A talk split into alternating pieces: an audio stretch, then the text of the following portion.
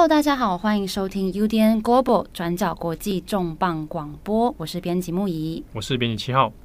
今天的重磅广播呢，我们要来看日本哦。近期日本有一个非常惊动社会的新闻，是日本人气的歌舞伎明星四川元之助，他在五月十八号被发现跟他的父母亲三个人昏迷在东京的住家里面。那他的父母亲啊都不幸的宣告不治。那四川原之助本人呢，经过救治之后，确定是没有生命危险的。那听友如果有看过日剧《半泽直树二》，其实对于四川原之助应该不陌生哦。那他在里面饰演的是反派的角色，非常的有名。这次呢，他跟他的父母三个人昏迷死亡案件，目前确定是自杀的事件，但是动机是什么？还有，呃，这次是不是有留下遗书？那遗书上面又写了什么？目前到现在都还没有一个清楚的解释哦。所以，我们今天的主题就要来谈这个事件。除了要来看这个昏迷死亡案件到底是怎么一回事，还会来谈谈四川元之助这个家庭，他们在过去有什么有名的事迹，还有故事。那以及我们之后会顺着跟大家来谈日本传统歌舞伎哦，这个日本剧场艺术它的诞生啊，它的流行，它的历史发展脉络，以及日本歌舞伎界不太为人所知的一些内幕。好，那首先我们先来还原五月十八号到底发生了什么事。好，先看事件哦。这个四川原之助的事情呢，在日本当然引发了很多的讨论跟震撼啊。那先前在 Twitter 上面其实有非常多相关的关键字，大家可能会看到一个呃四个字的汉字哦，叫做“无理心中”或者是说“一家心中”。我先讲一下这个意思是什么。“无理心中”，无理就是没道理的无理哦。那心中，这心脏的心，中间的中。光看字面上，其实是有点无法解读它的中文意思的哦，很难可能会解读错误。无理心中，啊，这个心中在日文当中呢，它的意思里面是包含是自杀。好，那包括像是过去很多这种殉情，啊，或者是呃这个一个人自杀，然后带全家一起去死啊，这样的案件里面常常会用心中这个字。那无理心中意思就是。有人在这个可能一个地方啊自杀哦，那把其他没有自杀意愿的人哦，那就过被一起弄死哦，这叫无理心中。那一家心中就一家人一起心中的意思哦，那就是可能有全家人哦，在这个共同大家都合意的状态下，那可能就自杀。好，那这两个词之所以会出现，当然就是因为四川元之助的新闻。好，那一开始大家会想说啊，这个父母哈。都后来是证实死亡了。那四川元之助自己呢，也是在自宅当中的地下一楼哦。那看起来他也是试图要自杀啊，只是最后他并没有死亡哦。所以大家就讲说，那这个就是是不是无第一个是是不是无理心中事件？是可能有其中有人想死，然后拖其他人一起死吗？还是说这是一家心中事件？三个人啊，四川元之助一家人都一起决定要去自杀哦。所以瞬时，它其实变成一个新闻的热门话题。那加上，因为四川元之助自己，他们全家人其实都是歌舞伎界当中很重要的哦，这个人物哦，所以他在社会上面呃引发的话题就很多。那之中当然还有包括，就在五月十八号事件发生的当天啊，那因为有八卦周刊啊，就发表了一份报道，针对四川元之助。这个报道里面呢，就说到四川元之助啊，长年以来啊，可能是利用他在歌舞伎界当中的这个权势啊，那对于他的周遭的工作人员啊，这个不管是舞台的或者是购物季工作的，那可能有权势霸凌，那以及性骚扰的这个疑虑啊，他当中还有可能要求对方呃一起共浴啦，啊，或者是被原之助强迫索吻啦，或者是身体的不当触摸啊等等。那有找到所谓的当事人，哦，那或者是相关的不具名的人士哦，一起来出面作证。后来在这个周刊上面啊就刊出了这份报道。那几乎等同于是针对于原四川原之助哦个人形象上面的一个很严重的打击。所以很多人在怀疑是会不会这一起自杀事件哦，可能是因为这一份报道。那导致四川元之助决定要寻短，这个推测哦，虽然说外界现在大部分认为，哎，这个自杀意图应该跟这个报道是有关的，但目前为止哦，截至我们录音的时间，那还没有警方或者是任何正式的说法能够证实这件事。我们这边还是要强调一下。好，那我们这边稍微把案情简单的还原哦，那以及目前我们已经知道的进度是什么？事情是发生在五月十八号的上午啊，那是四川原之助的经纪人发现的。根据经纪人的说法呢，四川原之助在之前呢有先请假，就说：“哎，今天这个要请假，五月十八号这天会请假。”那但经纪人为什么会去到他家呢？根据经纪人自己向警方的说法，是因为他知道。五月十八号当天要出报道，这个报道会被看出来。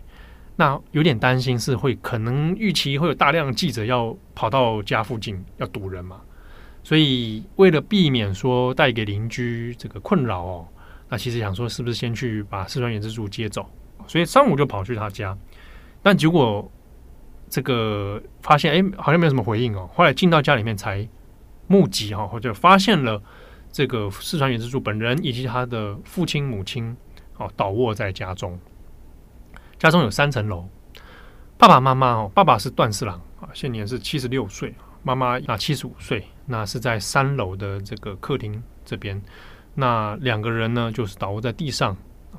那根据后来哦，这个像是周刊文春他们有做的一个报道，是有讲到说头上其实是有带塑胶袋的，好，套上塑胶袋。那两个人就躺在地上这样子。那四川原之助自己呢，是在地下室 B one 的啊自己的房间这边倒卧，身旁有遗书。好，那这个遗书的实际内容呢，现在只有对外透露是说，的确是跟这个死亡事件是有关的哈，但详细细节警方没有对外的公开。那在发现三个人的时候呢，母亲其实是已经这个死亡了啊，已经确认死亡。那父亲四川段四郎呢，是送医之后，那后来就宣告不治。那原之助自己啊，意识朦胧啊，那意识朦胧之后呢，也是马上送医急救，后来就意识渐渐的恢复啊。那目前是没有任何生命的危险了。那在医院救治之后呢，原之助有转院啊，就转到另外一家医院了，并没有让他先回家，因为现回家现在是变成第一现场啊，正在警方要做调查当中。原之助在移到了第二个医院之后呢，那也还在休养。在这个过程里面，那警方是在二十四号的时候才做了针对原之助个人的啊一些事情的侦讯。啊，好，那目前为止呢，呃，事情的进度大概是到这样子。那根据警方现在调查的说法，原之助有对警方有承认哦，的确啊，他是有先跟。这个爸爸妈妈有先讲过要一起去死这件事情啊，那所以呢，就服用药物来自杀。那这个药物根据警方后来这个遗体的解剖，呃，目前知道是大量的安眠药啊，是类似像这样的这个精神精神性使用的这种药物。不过呢，在家中搜查的时候啊，也没有找到其他的药品啊，就说，哎。这个看起来药物是可能就当当次服用完毕哦，也没有找到什么包装啦，好或者相关相关的记录啊等等哦，所以案情其实还是有一些疑点。那原之助自己呢，啊，目前也没有透露太多的细节，比如说实际上面到底自杀的原因是什么？好，那在自杀之前到底跟父母具体又谈了什么？他现在是唯一一个证人。啊，因为父母已经过世了哦。那第一现场发现的经纪人其实也没有，暂时在现在目前透露的情情节似乎也没有太多。那原之助现在就是当事人哦。那所以之后还要看看原之助还会再谈些什么。但是这这一个礼拜来看呢，日本的相关新闻哦，主要其实在呃八卦媒体啊、周刊等等，就有很多种说法。那这个说法里面就开始讲到说啊，他是这个畏罪了哈，害怕相关的新闻不亚康，所以这个最后寻短等等哦哈。那或者是讲说什么遗产要留给谁哈，然后就开始有各种的说法出现哦。那各位可能也可以看到，台湾的媒体也有去做了很多的追踪，但引述的内容大部分来自周刊文春啊，哈，或者是这个其他。周刊型的日本新闻杂志哦。那这边还是要提醒，就是有很多的细节啊，其实并没有完全的证实。那呃，我们这边要谈的内容，大部分还是依照可能会是警方啊以及官方目前的说法啊。那但是其他像中华文春他们的这些情节啊，大概就是参考参考啦。好，那现在呢，在新闻媒体啊比较主流媒体的讨论里面，当然除了事情的前因后果、啊、有待厘清之外呢，现在也是要看说。那事情告一段落了，接下来要等警方的调查。那原之助自己可能也会面临一些这个法律的追这个责任的追究哦，包括说有可能有涉及到加工自杀的问题，帮帮助自杀啊，就因为他有诶帮父母带上塑胶袋，然后身上也有盖棉被嘛，嗯，那这个药物的服用这个。详细的细节哦，可能都会让原之柱面临就是你有帮助自杀的问题啊。那以及说周刊所报道的所谓的性骚扰或者是职场霸凌的问题，是否又属实哦？那这个的确也还有还有待后续的调查。但只是说无论如何啊，呃，原之柱接下来要面对的，包括法律上的哦，包括他个人演艺事业上的，其实都是非常大的冲击。那。近期在五月份，他其实还正在有一系列的大型演出哦。嗯，那也因为这个事件呢，嗯，演出他自己个人的角色当然就是要暂停了。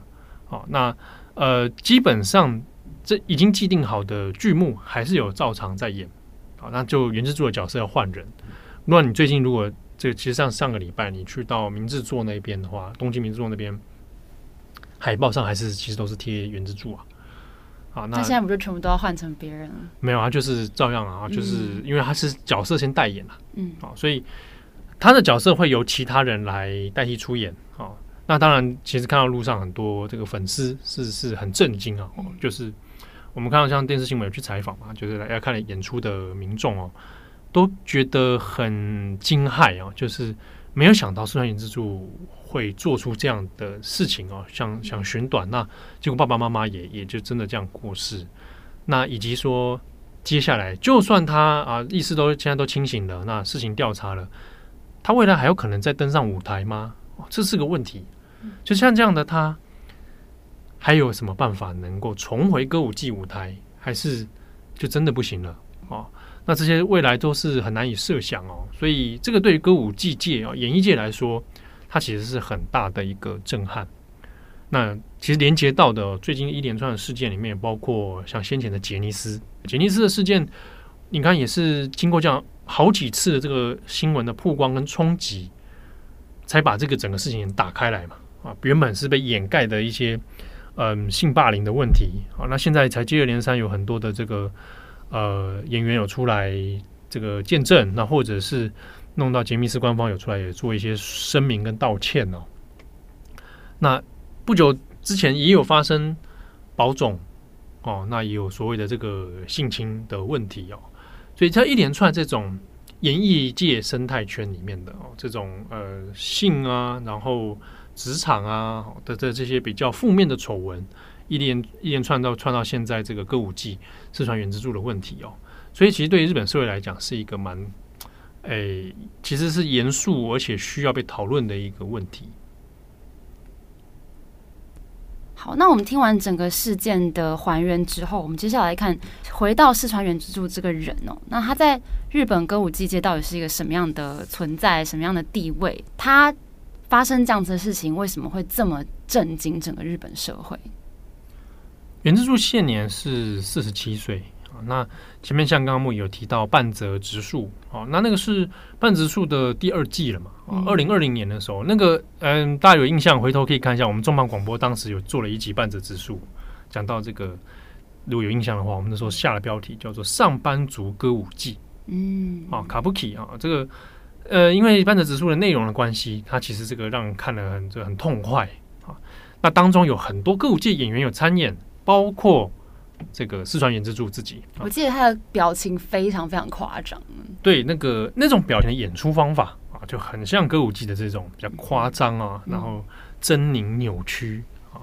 那还有包括很有名的香川照之，香川照之的歌舞伎名称是四川中车嘛，他就是四川原之助的堂哥啊。香川照之这个大家就对台湾来讲相对是有名的哦，因为他演了很多电影跟电视剧啊。那因为半泽直树关系，他也非常的红。那后来也是先前也是也是发生丑闻啊，这个也是有一些嗯在酒店发生一些不好的事情哦。那也让他很多代言呐啊，NHK 的节目啊，都因为形象的关系被迫取消。香川照之，那当中还有像片冈爱之助。啊，也有演出半泽直树，他演那个检察官，嗯嗯嗯，才尾上尾上松野嘛，哦，那所以有很多歌舞伎演员其实在里面，所以当时就哇，讲到这个半泽直树啊，就联想到很多这种歌舞伎的这种盛况哦。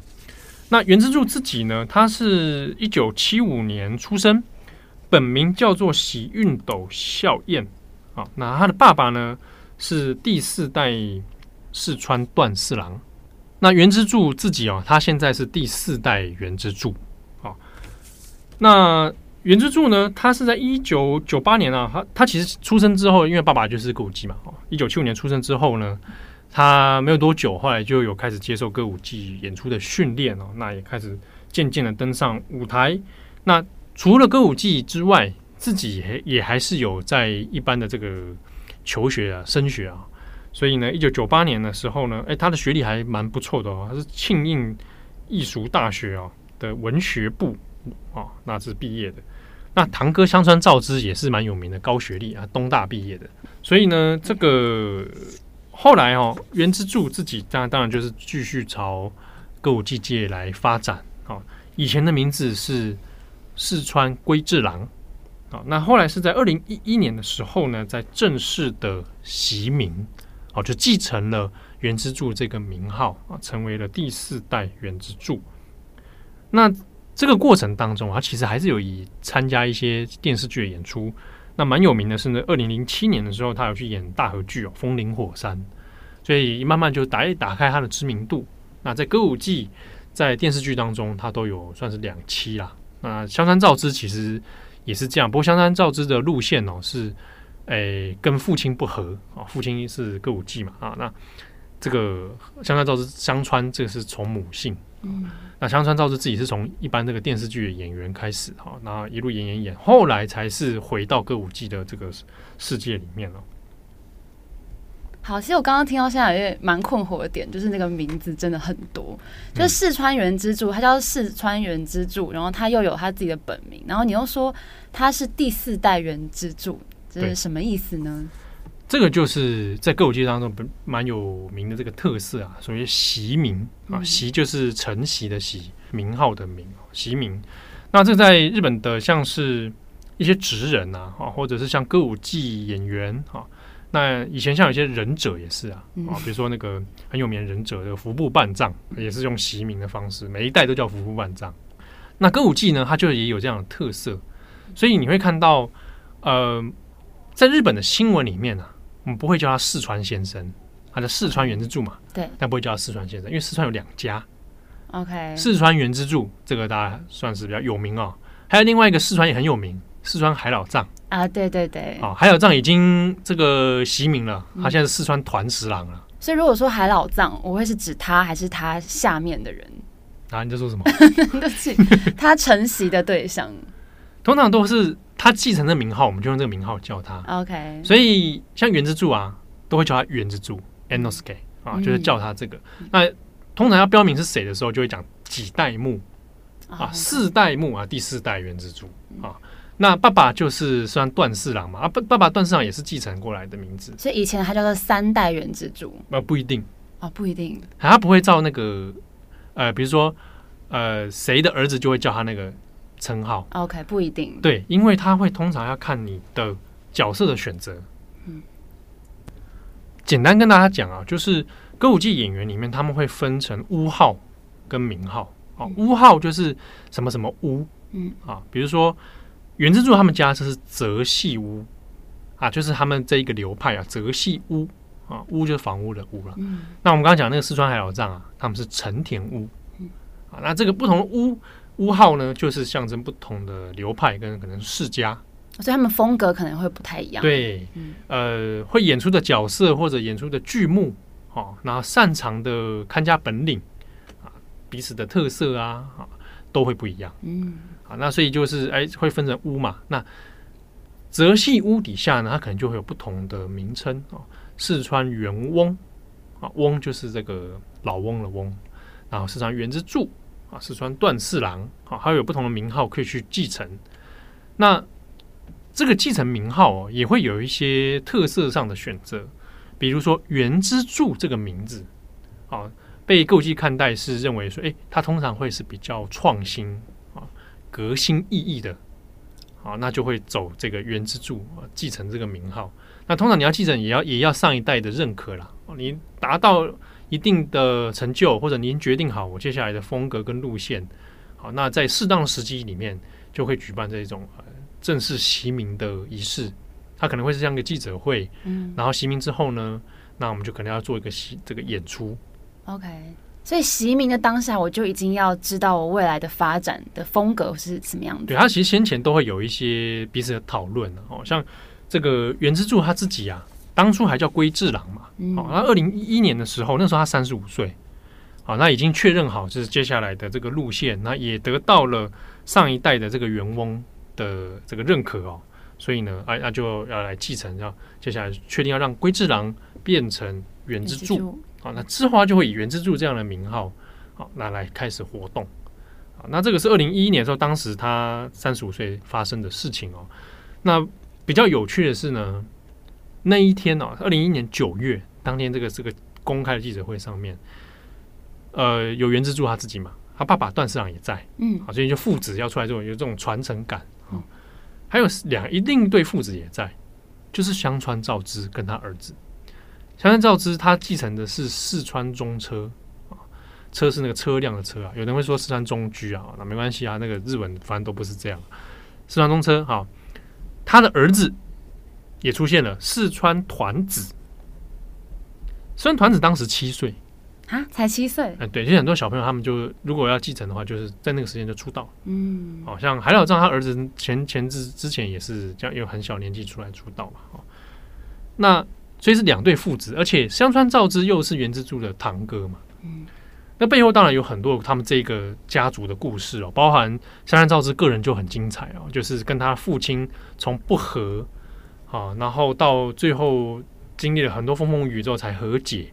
啊，那香川照之又从演员的身份回到歌舞伎，继承这个名号，啊，然后为这个传统技艺尽一份心力。那同时又还在演艺界发展，哦，所以可以双边双边的不同，双边这样不同的这个继续发展，那也为歌舞伎这个生态也带来很多新的刺激。嗯、啊，所以香川照之当时那个这个事情是还蛮大的一个演艺界的新闻哦。那那天记者会上面，除了元之助的这个新的人生发展之外，席明了香川照之跟他儿子啊，当下也是很感动，就是儿子要出道了。这个儿子又是维系香川跟他爸爸之间这个感情上面的一个可以破冰的一个事情。那香川照之本人在那个记者会上面，其实也很，他也我我那天有看到他，他记者会上是感动落泪了。你看得出来，一个爸爸对他小孩这样寄期非常大的期望，为什么这么戏剧化？当然了，毕竟这个歌舞伎界嘛。嗯。二零一一年这个时候发生，距今已经是差不多将近十二年前啊。团子当时七岁嘛。嗯。二零二三年，四川团子现在是十九岁，哎，是不是其实很年轻哦？哦，还不到二十岁哦，哈，也经常演出嘛。那到今年，因为四川元之助这个自杀事件发生之后，他当下最大的演出谁来代言呢？就是四川团子。四川团子在一天之内准备好之后就上阵，啊，然后就演出了，就是赶赶快救火哦，来演出原之助的戏。才十九岁，结果我看新闻当中，我有没有办法看那个演出啊？新闻当中说是满堂喝彩，哦哟，就是知道哇。这么年轻，然后呢，扛在这么危急的状态下扛下这个重任哦，那四川团子的表现被大家认可，就是哇，非常的厉害。那代表他的底蕴一定很深。对，然后这样的危机处理，好、嗯哦，那那这个真的是你你要扛下很多的压力哦。所以这个事情它发生之后，当然回过头来看，二零一一年，十二年前当时的这个记者会，当然很多感慨啊。那一年原之柱三十五岁，哦，他正在迈向一个人生新的阶段。在歌舞伎里面啊，你换了那个名字哦，其实基本上就是你人生阶段新的不同的发展。哦，它那个象征意义非常的强。那也包括说，你要如果再往上进阶的话，你要再换一次那个名字，也是一个很重大的人生阶段的转变。像我们刚刚讲到的海老藏，也是前之前才成功的袭名哦，也是经历过风风雨雨嘛。他妻子的过世，然后也是自己发生一些花边新闻哦。那他的演出，然后大家也看到他在奥运上面，东京奥运上面的这个演出了。那后来才。袭名成功，那现在已经叫他这个四川团十郎白猿。换名字之后，他其实就是会有一个，诶，包含你演出的内容啦，啊，然后这个身份或地位啊、形象啊，哦，都会是来到一个新的阶段哦。这个对于演员来说是蛮重要的。所以啊，这样讲啊，越讲越复杂。嗯啊、其实大家看图的话就很明显，那个戏他们有戏谱图啦。嗯嗯嗯。只是因为我们一边讲什么第几代的什么什么，有点复杂。对，那怎么办？我们要不要来比喻一下？啊，假设啊，转角假设是一个歌舞伎的这个转角屋。转角屋好，听起来像鳗鱼饭。转角屋歌舞伎，好不好？那里面就有四个流派。好好，七一代七号，对，一代木仪，一代会仪，一代赖云。好啊，四个人都演擅长不同的剧嘛。对，好，那一代木仪呢？哦，年资已经到了，嗯，啊，觉得哦，差不多了，我该升级了。退下来了，没有，你可能要升级啦。哦，OK，对，没有要退休，要升级。嗯，好，一代木仪升级成了第一代什么？呃，牧场。牧场。对，好，啊，升级嘛，木椅变牧场。对，好，那这个这个李木乙小姐本身就变成这个一代牧场，她已经 level up。嗯，那一代木椅就空出来了嘛。对，好，那假设我们现在有一个学徒进来了，嗯。他就是觉得哦，我想要走木椅的路线，嗯啊，什么路线呢？很棒的路线，优雅，优雅的路线。好，自己说。那他就变成二代木椅，对，他就成为第二代木乙，他必须放弃他的本名，OK，啊，全心全意投入木椅这样的角色。对，他要变成一个优雅的形象，他就二代木椅嘛。对，那这个时候你就是一代牧场，对，一代牧场那。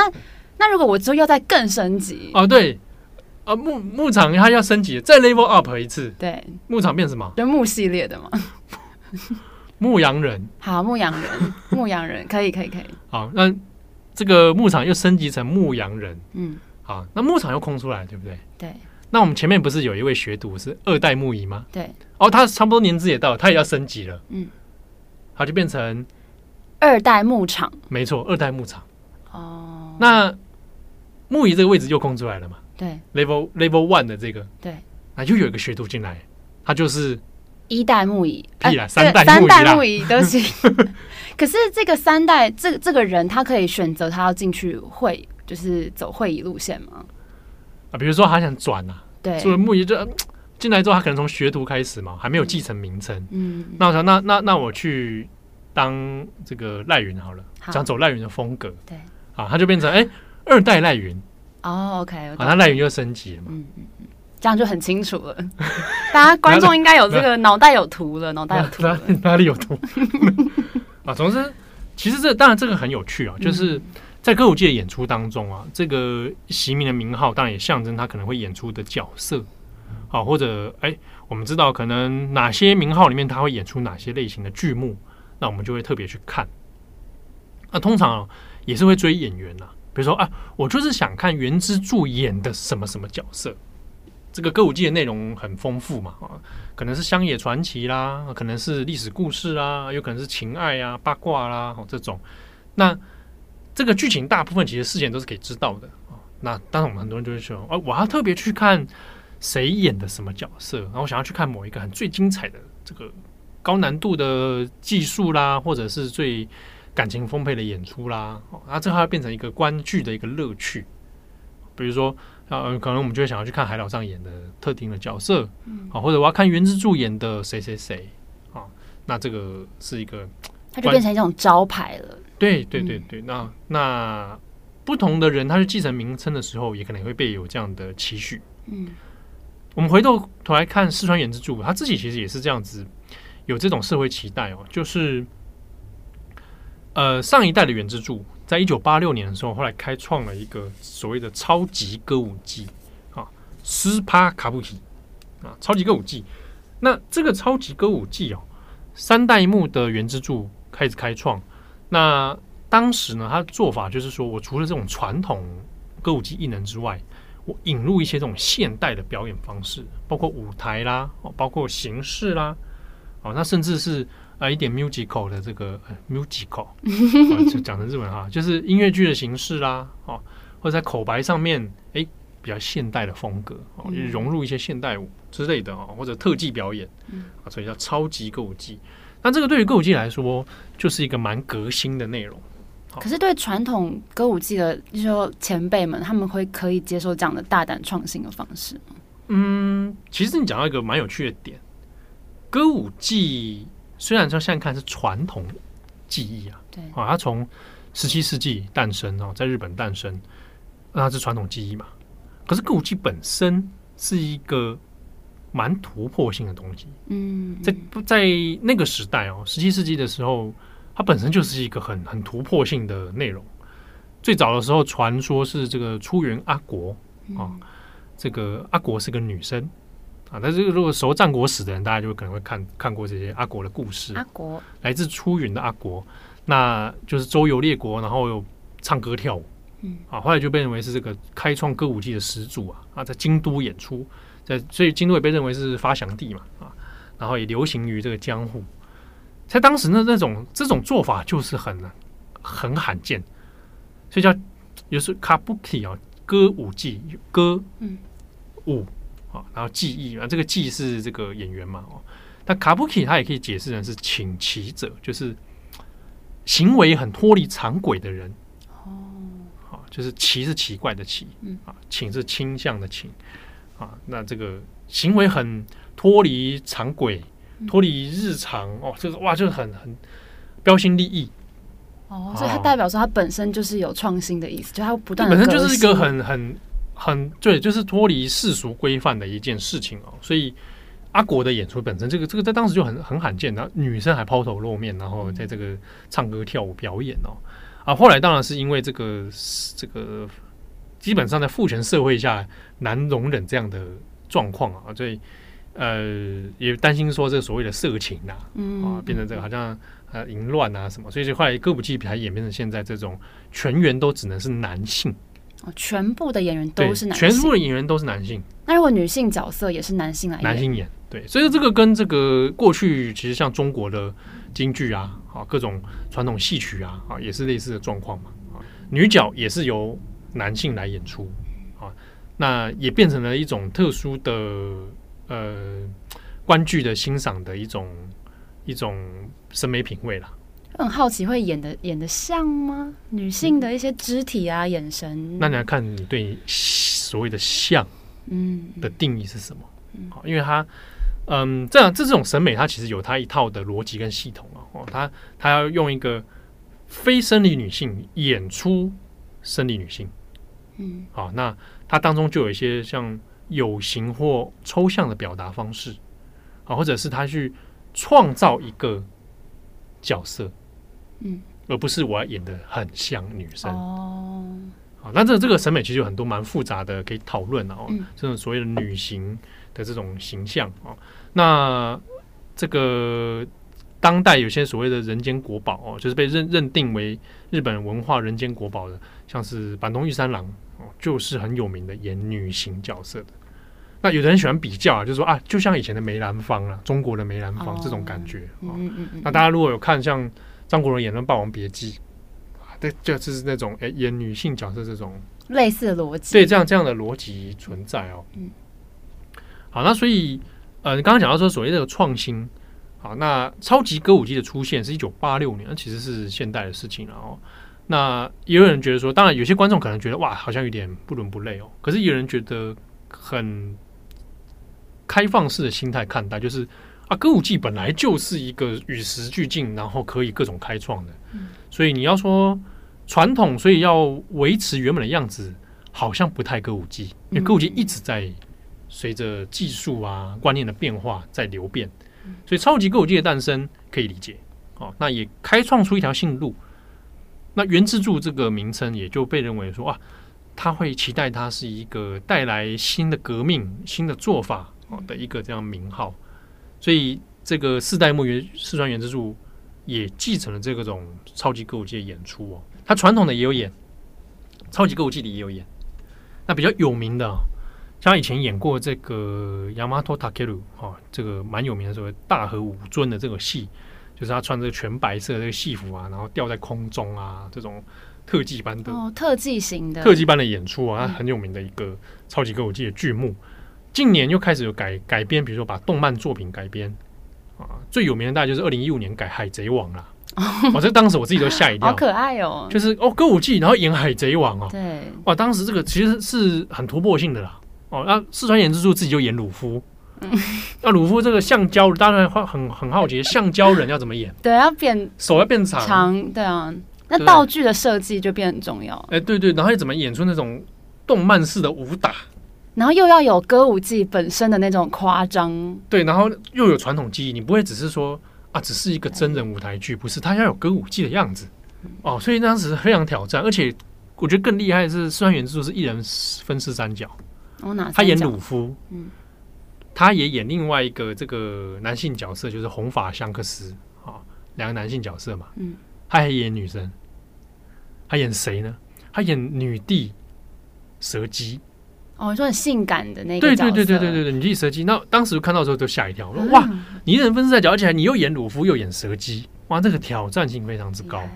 对啊，那 YouTube 上其实找到很多这个宣传的片段哦，还蛮有趣的。啊！大家这个一起来，这个喊的口号，而且这个我要成为海贼王啊！热血的感觉。然后这个演出其实很突破大家的想象，所以也蛮受到欢迎的。所以效果是很好的。对，嗯。那本来预定的就是二零二四年要推出的是《鬼灭之刃》的。哦。啊，那我现在这个原之助的事件当然也很遗憾。那《鬼灭之刃》这个事情呢，可能之后也是大家换演员吧。但是可以看出来，他在社会上面有蛮多。很新奇的发展，而且很多角的经营，包括原之助自己也去演电视剧嘛，对啊，像半泽直树啦。那最近本来还有一个电影要上映，也是有原之助，就跟听海佑希一起要演的啊、哦。最近才因为这个宣传啊，正在宣传期，结果没想到就发生这个事情，嗯、所以天海佑希所有的那个宣传行程现在都喊卡啊，有点担心说会不会真的影响到电影的上映啊？因为两个人本来预定是。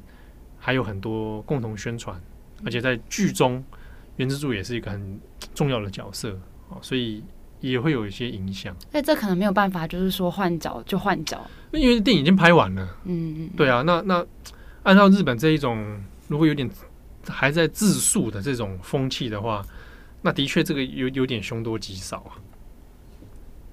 好，那我们回到那个报道里面，原本叙述是说四川原蜘蛛被爆出有职场霸凌的这种现象，还有那种什么性骚扰啊等等的丑闻。那我就很好奇说，说歌舞伎他们的生活场域到底是什么样的一个一个风格？啊，因为大部分师徒制嘛，那歌舞伎里面有很强调，当然一个主要的组成，中心组成还是以血缘为主的哦，父子继承啊啊。那加上说大量的可能学徒，啊，那当然也涉及到是说，哎，如如果我我也想去演歌舞伎啊，那当然有几种路线啦，一个是啊，我刚好投胎到他们家里面啊，当然这是一种。那你有兴趣的话，那有继承 OK。那也有是他可能是在这种招募演员的状态下，那去应试，好，那也有这样的是另外再加入的啊，不是因为血缘关系的。四川原之助是血缘关系，啊，香川照之本来也是血缘关系，啊，但是因为父母离异，那跟父亲关系也不好，后来才在演艺圈回头再过来的。那像还有一位片冈爱之助，他就完全不是歌舞伎世家，他爸爸妈妈就是做这个小型中小企业，一般的。对对对，那片冈爱之助自己他是哎投入演艺工作之后，哎对这个因为歌舞伎是有兴趣的。哦，所以他自己去拜师学艺。对，那就也被歌舞伎，当然有有被歌舞伎的前辈有相中啊。嗯，那才在这个机缘之下呢，哎，投入歌舞伎的训练，然后也拜成功的拜师，那也习名了啊，他就不是这种用血缘的这种世家，也或者从小就培养，就并没有，他是中间在进入的，所以也有这种状况哦。那进去之后，当然就是呃，因为相对封闭的这种师徒制。哦，那所以里面的这个阶级是比较森严的。哦，那呃，也因为这样的关系，所以可能类似于像杰尼斯这种偶像机构哦，它里面的这一种呃，可能会发生权势上的呃霸凌，或者因为要训练，所以你长时间的相处，那或者严苛的这种工作哦，他有可能就会发生类似的状况。那之中就有传出像是像原之助这种，这次传的是跟有包括性骚扰啊，或者是身体上面不当的接触，使人家不舒服的这种情况。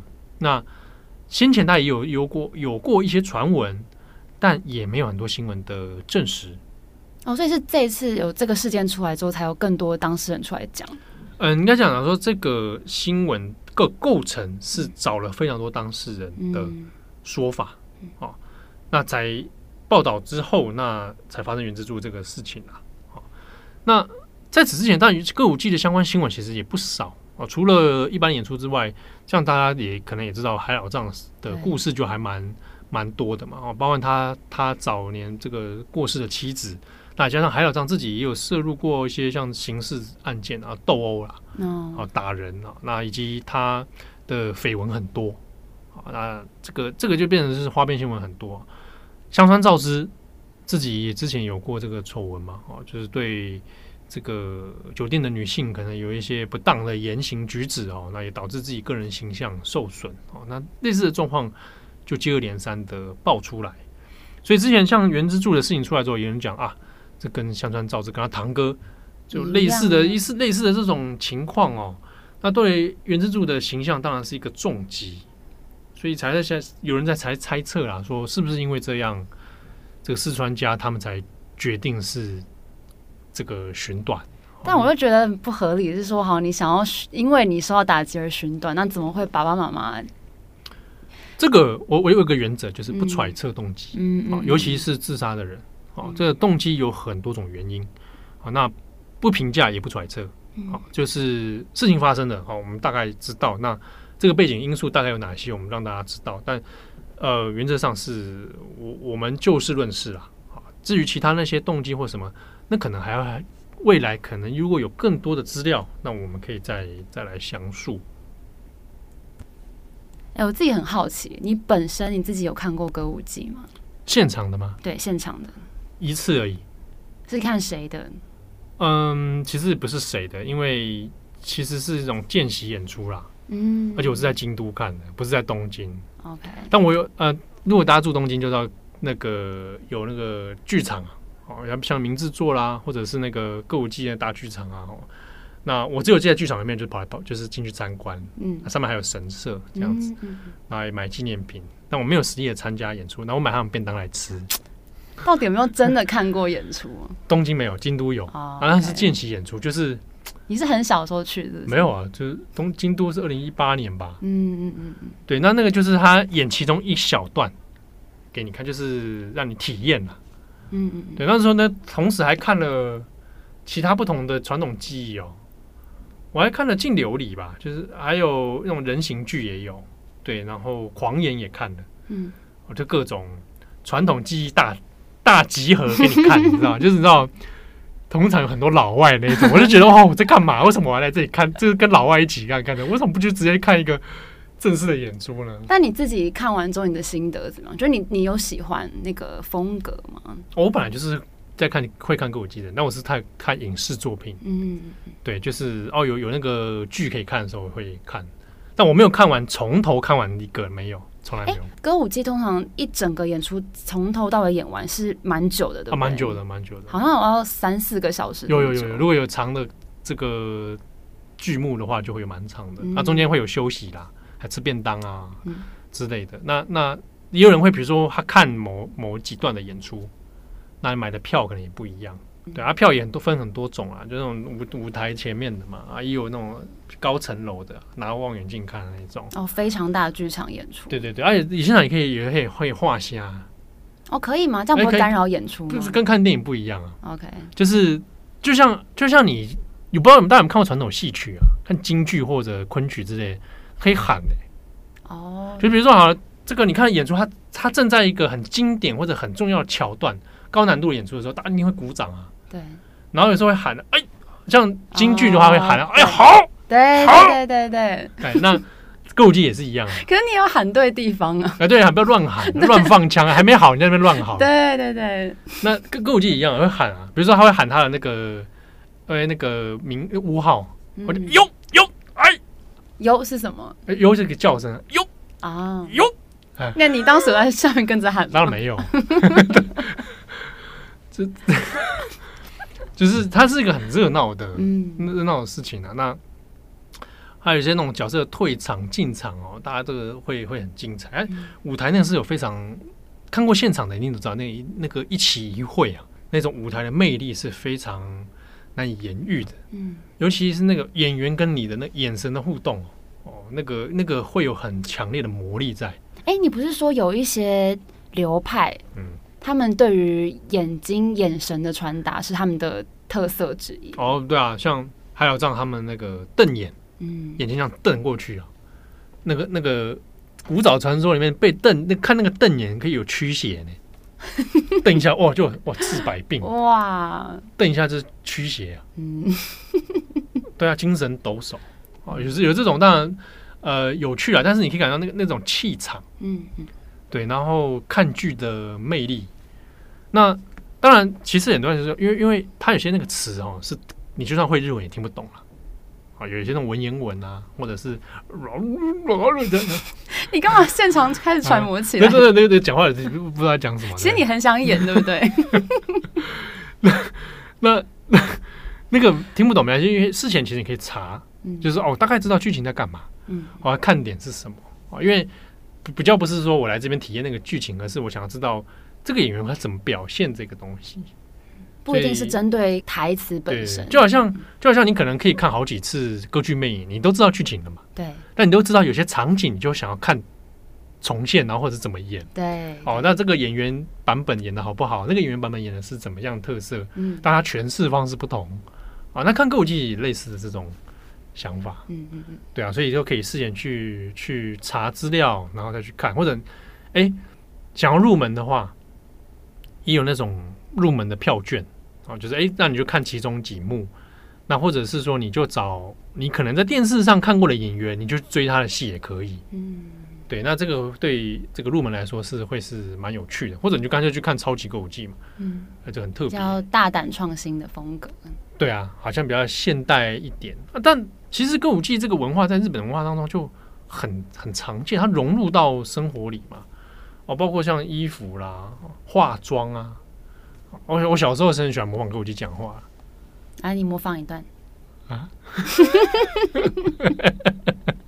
你不是感觉就是很想去拜师哦、我才不会上当啊！我在家里面还没踏脚哎，这样还拍手跳啊，真的。